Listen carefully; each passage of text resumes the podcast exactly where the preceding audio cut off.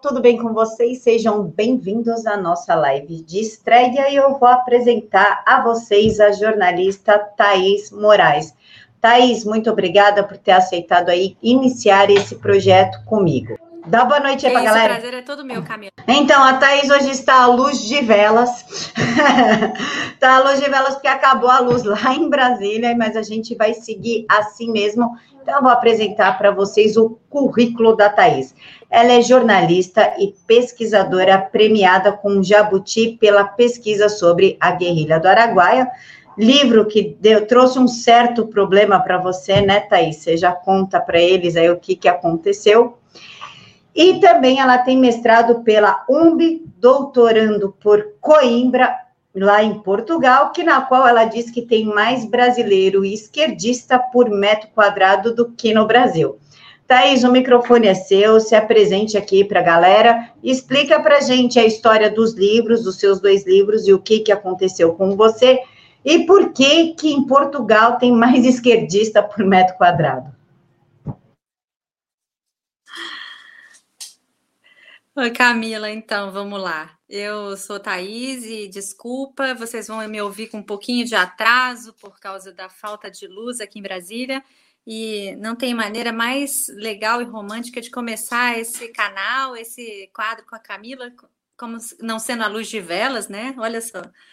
É, então, eu comecei uma pesquisa sobre a guerrilha do Araguaia há muito tempo já. Eu comecei a guardar uns arquivos desde que eu tinha 16 anos, já vai aí muito tempo. E, e aí acabou que esse, esse, essa minha pesquisa se, se realizou de uma forma fantástica e se transformou num livro de 656 páginas. É uma obra de peso. E nesse livro eu trouxe uma, uma assim, uma espinha dorsal é, toda baseada em documentos secretos e confidenciais das Forças Armadas. E também documentos confidenciais e secretos do PCdoB.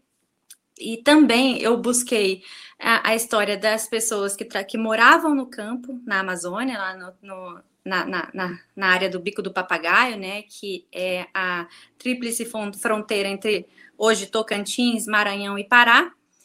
E busquei falar com os familiares dos militares mortos, que nunca se tinha ouvido falar so, sobre militares mortos na campanha da guerrilha do Araguaia, e também conversei com militares e conversei com os guerrilheiros que sobreviveram. E esse livro ficou muito, ficou muito famoso na época, porque nunca se tinha ouvido falar em documentos secretos da, da guerrilha. As Forças Armadas sempre disseram que que os, os documentos não existiam, e com esse livro eu mostrei que os documentos existiam. É claro que não, não, não tinha documentos com ordens explícitas de matar, de executar guerrilheiro, nem nada disso, mas existia a, a, o que se diz, o planejamento de entrar na área de guerrilha e fazer com que a caça aos guerrilheiros do PCdoB. Mas é, uma coisa muito interessante que eu consegui foram os, os, os depoimentos do, do, Zé Genuíno. E ele mostrou nos, nos, depoimentos dele, ele contou quais armamentos cada pessoa do, do destacamento dele, do grupo dele, da guerrilha, é, possuíam. E quais os, os sei lá, como, como eu posso dizer, quais as munições e como eles, é, como eles armazenavam alimentos. Então ele foi contando tudo. É, ele diz o seguinte: que na selva não tem esquina e árvore não tem placa. É verdade. A guerrilha se passava no, no, num espaço muito grande de selva, lá na, na, região amazônica, mas a partir do momento em que você tem é, informações sobre o inimigo, você consegue se organizar. E ele entregou os, as munições e disse como é que eles armazenavam os alimentos no, no, no subsolo, enfim. É, e contou também que havia mais dois destacamentos, ou seja, uh, os guerrilheiros do PCdoB tinham três grupos separados. E aí ele foi contando e tal. Ele afirma que não entregou, mas para mim isso, isso já é entregar. Bom, E aí veio o meu segundo livro, que foi o resultado e o resquício dessa pesquisa, é, que se chama Sem Vestígios, as revelações de um agente secreto do, da ditadura militar brasileira, e que esse sim foi o que me, me trouxe bastante transtorno, porque um coronel militar, que inclusive nosso presidente já homenageou na Câmara quando ele era deputado, é, afirmou e afirma até, afirma até hoje que o, Zé, que, que o Zé Dirceu teria sido agente duplo. E por isso ele escapou é, sem, sem ter sido né, torturado nem nada. É, e todas as outras pessoas do grupo dele de, de guerrilha morreram. E aí eu fiquei completamente, é, como se diz, jogada ao, no ostracismo. Eu que sempre trabalhei com política, sendo assessora de ministério, assessora parlamentar, sempre na comunicação do governo e, da, e, e dos deputados, é, o, a esquerda aqui em Brasília, que é, tomou conta das redações, acabaram é, me, me tirando desse, desse ciclo de de trabalho, né? A minha carreira foi basicamente enterrada. E, e aí o mais engraçado é que quando você olha, você vê um monte de, de jornalista que não tem a mesma competência que alguns outros que a gente conhece que também estão desempregados e ganhando bons salários, e você fala, é realmente é, a perseguição da esquerda foi muito boa, porque os esquerdistas estão todos, todos empregados. Enfim, aí depois desse ciclo todo de desemprego e tal, eu fui resolver fazer um, um doutorado em comunicação na, na, no nosso, na universidade mais antiga né, do, da Europa e tal, que é a Universidade de Coimbra. E consegui ser aceita na ciência da comunicação, eu super maravilhada. É, no meu mestrado eu tinha é, tratado um tema pioneiro, que era a questão dos movimentos sociais que nasciam nas redes sociais e iam para as ruas nos movimentos de 2012, 13. Então, meu, minha, minha, minha dissertação de mestrado foi, foi bem pioneira na UNB, né? E aí eu fui para Coimbra pensando em fazer alguma coisa na, na, na área digital. Mas chegou lá, conversando com um professor de lá, ele falou: Ah, mas você é uma pesquisadora premiada, uma pesquisadora com know-how, uma pesquisadora que é especialista em ditadura militar, por que, que você não compara a ditadura militar brasileira com a ditadura é, daqui do, de Portugal, do Salazar? E, e e faz isso, né? Faz uma comparação do que saía nos jornais aqui e lá para porque não existe uma pesquisa assim. E eu fui atrás disso e resolvi e resolvi trabalhar com esse, com esse tema que eu achei muito interessante, bastante inédito também.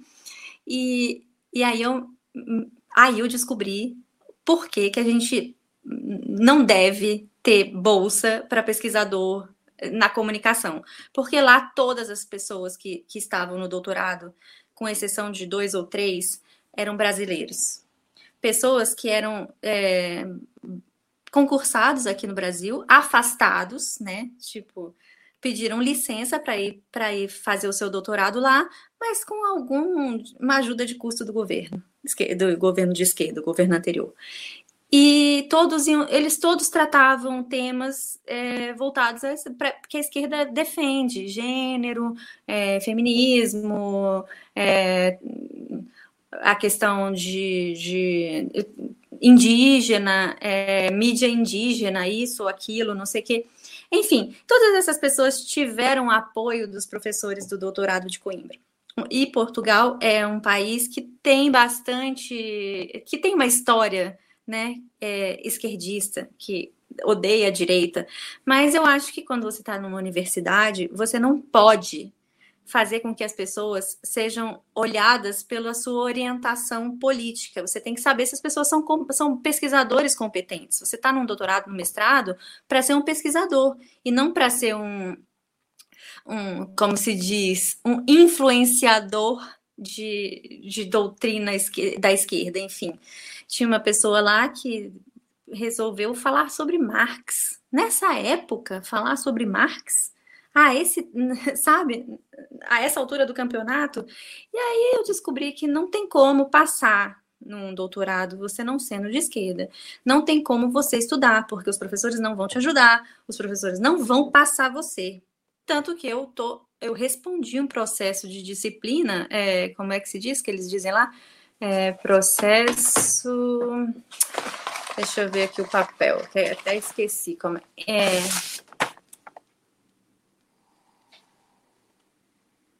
infração, discipli sanção disciplinar, que eu deveria sofrer uma sanção disciplinar porque eu disse para a professora de, de pesquisas de método, de metodologia, que ela não estava dando atenção suficiente ao meu projeto e que ela só dava atenção aos projetos que interessavam ao currículo dela. E ela simplesmente decidiu abrir um processo contra mim na universidade. Bom, e agora, como o, o, o euro tá essa loucura, né? E a gente e eu tô desempregada esse tempo todo perseguida pela esquerda, eu voltei para o Brasil com saudade da minha família, com saudade dos meus cães e decidi dar um tempinho, é, trancar meu doutorado por enquanto, respirar e fazer esse projeto com você para a gente levar a notícia como ela é para os nossos leitores, para os nossos espectadores, para os nossos internautas queridos. É isso. Ô, tá, explica para eles um pouco. Você também ajudou a organizar o CIPEC. Conta aí para eles um, um pouquinho da sua experiência dentro do CIPEC e a proposta do quadro também. Então, o CIPEC foi uma coisa muito gostosa que aconteceu, porque eu cheguei de Portugal e, e um dos organizadores soube que eu estava aqui. Eu já tinha organizado alguns eventos na Câmara dos Deputados, já tinha organizado algumas coisas, e sabia que eu gostava e, e, e conseguiria fazer isso. E aí foi uma experiência incrível trabalhar com o deputado Eduardo Bolsonaro, trabalhar com o pessoal, conhecer o Bené Barbosa, conhecer o Bernardo Custer. Foi uma coisa muito legal, um, um evento incrivelmente difícil de fazer e incrivelmente satisfatório no final, ver toda, toda aquela, aquela militância, ver todos os conservadores, ver todas aquelas aqueles nossos convidados lá, imprensa dando atenção. É, a primeira entrevista coletiva fui eu que abri fechei, foi muito gostosa, foi muito bom, com o Matt Schlepp, Eduardo Bolsonaro e o Antônio de Rueda. Então, assim, foi uma experiência bastante incrível que eu quero repetir quero bastante repetir. E o nosso canal, nosso quadro, vai discutir uh, as questões que a gente hoje é, fala bastante, mas não, a gente não sabe muito bem se é verdade ou não, que é as chamadas fake news, né? Que hoje a nossa imprensa adora. É, fazer, né, que é disseminar boatos, e eu odeio essa, essa expressão fake news, ou, ela, é, ou é fake ou é news, né? Então vamos falar de mentira ou boato. Aí a gente vai discutir, eu e a Camila Abdo, a gente vai discutir os principais eventos da semana, a gente vai trazer umas entrevistas incríveis para vocês. A gente vai escutar o que vocês querem que a gente traga para vocês, qual assunto, vamos buscar o, fazer o máximo possível por uma comunicação é, verdadeira e vocês não vão mais conseguir dormir sem a gente. A Thaís foi uma que me aguentou no CIPEC, na, nos bastidores do CIPEC, me aguentou muito e eu agradeço, Thaís, muito obrigada. Pelas horas me aguentando te perturbar antes do evento. E, Thaís, já vamos já dar uma palhinha para eles, mais ou menos, assim, do que, que vai abordar, na verdade, são as notícias, o panorama, mas as pessoas não sabem direito o que é o aspiral do silêncio, e eu acho que é uma boa a gente já esclarecer para quando a gente começar nesse domingo às 9 horas da noite, o pessoal já, já sei do que elas estão falando, já chegar já sabendo tudo. Então, manda bala aí, explica para eles que a gente que a gente vai, que eles vão gostar de escutar mais de você, porque isso era um tema seu que você não levou adiante na faculdade, mas vai levar. E aí explica que a gente vai falar para eles sobre isso. A Thaís agora me colocando uma corda, eu ia jogar o BO por causa dela. Meu tema de TCC, que eu não consegui apresentar até hoje na faculdade, que fala da espiral do silêncio na grande mídia, que influencia no cenário político. Então, a ideia do quadro é desvendar as fakes que a mídia tenta impor para vocês e que impedem o cidadão de debater sobre o fato. Então, por exemplo, o que, que a Crosué fez conosco, né, Thaís? Tanto com o pessoal que é ativista, como até com o CIPEC, que inventou lá um monte de história. Ela é, oprime a pessoa, ela deixa a pessoa acuada para tratar do assunto com medo da exposição, com medo dos ataques. Então, aí impõe-se uma espiral do silêncio. Há um, alguns anos atrás, não muitos anos, a gente botei uns dois, três anos atrás, era complicado você se dizer de direita. Então, no máximo, você se colocava aí como PSDBista, porque por causa do espiral do silêncio que a mídia impôs na sociedade em que falar que você era de direita, você era nazista, fascista, homofóbico, é, taxista, eletricista, sei lá quantos istas tem. Então as pessoas ficavam com medo. e isso manipulava o cenário político, inclusive levando aí Lula a duas vitórias e Dilma a uma vitória e meia, porque há fortes indícios que na última eleição quem ganhou foi o Aécio Neves, mas como PT e PSDB é a mesma porcaria, PSDB é o PT de diploma que toma banho, então eles deixaram elas por elas. É isso que é a espiral do silêncio que a gente vai quebrar aqui, vai falar a, a matéria nua e crua, agradando ou não agradando, mas pelo menos vocês vão ter a, a noção do fato real do que aconteceu. Tá, tá. É isso aí. E a gente vai ter o, a semana que vem a gente já vai ter uma surpresinha para vocês. Eu não vou contar porque é surpresa, mas a gente já vai ter uma pessoa falando com a gente no canal, uma pessoa que é muito respeitada e, e ela, é, enfim, a gente queria muito falar e ela vai nos receber. E a gente já vai ter isso para vocês. E a gente tem muita expectativa de, de fazer com que esse canal é, traga bastante boas notícias e, e quebre essa espiral do silêncio. Camila. É, a gente vai trazer aí uma novidade para vocês na terça-feira, né, tá? Terça, né? Terça-feira. Terça-feira, no período da tarde, vocês já vão saber o que, que é e a gente espera que vocês gostem, lógico que esperamos. E, por favor, pessoal, vai lá no meu Twitter, no Twitter da Thaís, comecem a deixar os assuntos, porque a gente vai começar depois de amanhã já, domingo. Que vocês querem que seja tratado, o tempo de programa também é importante que vocês pontuem para a gente, para a gente ter uma noção, né, Thaís? Sim. E quem está vendo o programa e quem vai nos assistir é que vai comandar o eles querem ver o nosso, o nosso sorriso e quanto querem de, de supapo ou de papo, né? Então a gente vai vai fazer isso, a gente vai estar, tá, a gente vai interagir com, com, com os nossos é, espectadores, com os nossos internautas e vamos fazer esse programa ficar bem legal.